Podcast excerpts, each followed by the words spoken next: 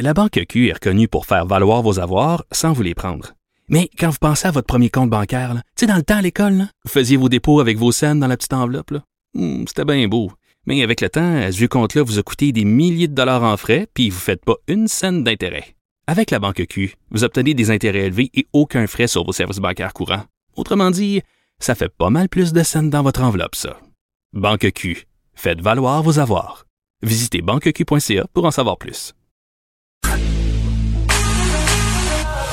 Pour elle, une question sans réponse n'est pas une réponse. Geneviève Peterson. Cube Radio. On est avec euh, Guillaume Lavoie. Salut Guillaume. Bonjour Geneviève. Joe Biden qui annoncerait prochainement le retrait des troupes américaines de l'Afghanistan. En fait, d'ici le 11 septembre prochain, date symbolique quand même. Très symbolique. C'est un peu plus tard, par contre. Alors, il n'y a pas ici un, un, renversement de tendance. Là. Euh, Donald Trump, lui, avait toujours voulu retirer les troupes d'à peu près partout et il avait pris un engagement ferme de retirer toutes les troupes euh, pour le mois de mai. Et là, Joe Biden est arrivé en disant j'ai l'intention de retirer toutes les troupes, mais je peux pas le faire euh, essentiellement en m'en allant là, comme si de rien n'était. Il faut que je gère les choses correctement. Et là, ce qu'il laisse circuler, l'annonce officielle n'est pas encore arrivée, mais c'est un peu partout, Mhm. c'est que ce serait en septembre 2021, ce qui fait quand même exactement 20 ans Oui, après les attentats. attentats de Lyon. Mhm. Et, et c'est complètement fou. C'est la. Imaginez, là, quand on pense aux États-Unis, puis qu'on pense aux grands conflits armés, que ce soit la guerre civile, la Grande Guerre, la Deuxième Guerre mondiale, tout ça, là, il n'y a aucune de ces guerres-là qui a dépassé à peu près cinq ans, cinq ans et quelques. Ça fait 20 ans que les États-Unis sont engagés militairement en Afghanistan. C'est beaucoup plus long que la guerre du Vietnam. Et quand on regarde, si vous voulez avoir un- une idée de l'ampleur du déploiement, là maintenant, quand Biden va dire OK, on s'en va à la maison, il y a à peu près 2500 soldats américains là, au moment où on se parle, si j'enlève là, quelques troupes spéciales et les conseillers militaires. Mais il y a exactement 10 ans, il y en avait 100 000 qui étaient déployés là-bas. Là. Et le bilan américain de tout ça, ça va prendre encore un peu de temps avant qu'on fasse le, le réel bilan d'un conflit quand même, un engagement militaire de deux décennies. là. C'est unique dans l'histoire américaine. Mais il y a des, à tout moins quelques chiffres qu'on peut tirer maintenant. 2500 morts. C'est quand même, c'est, bizarrement, c'est beaucoup, mais c'est à la fois peu parce que les techniques de combat ont beaucoup trans, euh, évolué. Par exemple, au Vietnam, qui a un conflit qui a duré à peu près la moitié moins de temps, c'était 55 000 morts. Mais c'est surtout le coût financier. Et je regardais les chiffres et je le croyais à peine. 1000 milliards. Alors, vous imaginez, c'est ça que ça a coûté au Trésor américain, l'engagement en Afghanistan. Et là, on pourrait se demander, mais avec euh, un coût en, les Anglais diraient, en sang et en trésor aussi important, ça doit donc être une victoire claire, claire, claire. Et pas tout à fait, là. On voit essentiellement le retour des talibans. Il faudra négocier avec eux. Ils feront partie probablement de la transition. Et vous savez comment on appelle l'Afghanistan? Je vous disais que ma citation préférée, c'était du président Truman qui disait Il n'y a rien de nouveau dans la vie sauf l'histoire qu'on ne connaît pas. Hmm. Et si je vous parlais d'un grand empire commercial et militaire qui est allé se cogner les dents et qui s'est un peu pris comme dans un bourbier, là. Vous voyez ça, là, vous roulez dans un chemin fondé, il y a tellement de boue que vous êtes coincé, et c'est en Afghanistan que ça se passe. Eh bien, au 19e siècle, c'est l'Angleterre qui s'est un peu pris là, et après avoir investi énormément d'argent et de soldats, a fini par se retirer. Dans les années 70 jusqu'à 79, c'était les Russes qui s'étaient pris en Afghanistan. Et là, ben, on pourrait dire peut-être que c'est les Américains, parce que la grande victoire de ce qu'on parlait au départ, là, nous allons installer la démocratie. Faites-moi rire. On peut exporter des élections, mais exporter la démocratie, ça, ça se fait sur un, deux, trois, quatre générations. Alors, qu'est-ce qui en restera vraiment? Je vous dirais que le bilan est plus mitigé que clair à ce moment-ci. Surtout que si l'Irak, c'était la chose des Américains, l'Afghanistan, c'est aussi la chose des Canadiens. On était là. Nous, on est arrivé en 2002 jusqu'en 2014. Une mission, 2000 blessés, 150 morts. Et d'ailleurs, le conflit en Afghanistan, en Afghanistan, pardon, aura probablement contribué euh, dramatiquement à changer notre compréhension mentale et réelle des vétérans, de l'idée de vétérans. En avant, on disait ministre des anciens combattants, là, tu t'occupais de gens qui avaient combattu essentiellement là, en Corée ou à la Deuxième Guerre mondiale, des gens très, très, très âgés. Maintenant, des vétérans, ce sont des très jeunes qui ont dans la vingtaine, dans la trentaine. Mhm. Et là, on se rend compte que c'est pas du tout le même genre de soins, c'est pas du tout le même genre d'engagement.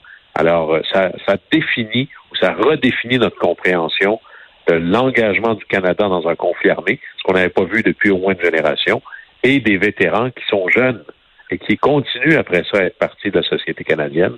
Alors, c'est intéressant de voir tranquillement le rideau se tirer sur un conflit deux fois euh, décennaire et on va voir un peu la suite, mais à date, bilan mitigé.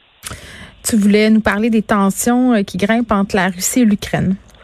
Ah, Seigneur, quelle histoire, je vous dirais, qui se répète et on est à la limite euh, du tragique comique. Ouais. Alors, imaginez là que, juste pour pas stresser personne, parce que l'Est de l'Ukraine, ça brasse pas mal. Mm. L'Ukraine, c'est un peu toujours le jeu où les tensions entre le vieux bloc de l'Est et le vieux bloc de l'Ouest se jouent. Et là, les Russes, juste, évidemment, c'est un exercice, là. Faites-vous-en pas avec ça. Ils ont juste déplacé à peu près 50 000 soldats à la frontière. Juste comme ça. Et là, c'est pas juste des soldats là, qui font de la parade, c'est des chars d'assaut sur les trains. là. C'est assez dissuasif. impressionnant. Oui. Et, et c'est un classique du livre russe. Hein, C'est-à-dire, je m'en vais me mettre sur le bord de la frontière et surtout dans l'est de l'Ukraine, il y a énormément de mouvements qui rejettent euh, l'Ukraine et qui seraient bien heureux d'être plus fidèles à Moscou. Tout ça a été guidé par Moscou, évidemment, mais le classique russe, c'est lorsqu'il y aura du trouble chez vous, évidemment, vous, allez nous appeler à l'aide et c'est pour ça qu'on traversera. Alors là, on voit un peu comment tout ça est en train de se passer, mais c'est c'est assez fascinant parce que l'Ukraine, juste pour faire un peu Ukraine 101, c'est pas deux pays en un, mais pas loin. Vous avez l'ouest du pays où on parle ukrainien. Et évidemment, la capitale du pays, c'est Kiev. Mais l'est du pays, c'est sociologiquement, vous avez l'impression d'être en Russie. On parle russe.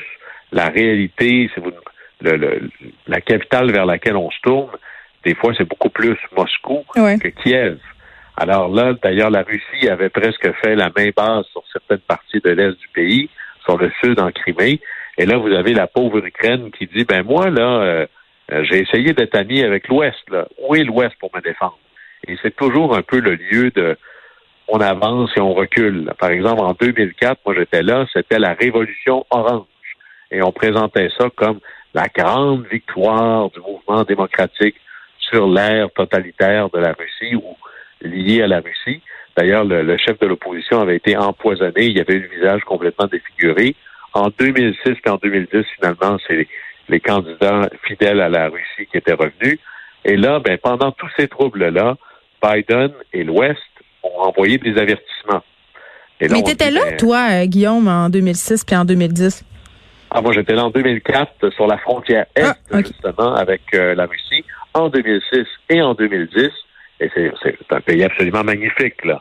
D'ailleurs, quand vous êtes en Ukraine, c'est pas pour rien que des- dans les provinces de l'Ouest, euh, une personne sur trois est de descendance ukrainienne au Canada, euh, parce que les prairies canadiennes, ça ressemble beaucoup à l'Ukraine. Hein, L'Ukraine, c'est un peu le grenier de l'Europe, comme le Canada était le grenier du monde pendant longtemps. Alors, ça se ressemble beaucoup. Mais pensez-vous vraiment qu'avec tout ce qui se passe, voyez-vous ça, vous, la volonté politico-militaire de l'OTAN et des États-Unis d'aller s'engager militairement en Ukraine face à la Russie? Alors, on peut imaginer que, et ça aussi, c'est dans le livre russe, c'est-à-dire les Russes, quand ils font une invasion, on appelle ça la tactique du salami. Hein, en petites tranches très minces. Allez-vous envoyer l'armée américaine s'il dépasse la frontière d'un pouce? Ben non. Mais si elle, dépasse de 10 pouces, ah non plus. Alors, c'est pas comme s'il débarquait à Kiev demain matin, mais il est très clair que Poutine a décidé de faire comprendre à tout le monde que l'Ukraine faisait partie de son giron d'influence normal. Et la raison pourquoi on parle de ça aujourd'hui, c'est que le président ukrainien, qui est un personnage assez particulier, s'est payé la mère de toutes les photo-op dans le conflit en amenant des journalistes de CNN qui, très franchement, je pense, sont pas dignes de leur badge de journaliste, en faisant une espèce de faux reportage en disant venez voir le président habillé en, en militaire. Un public reportage.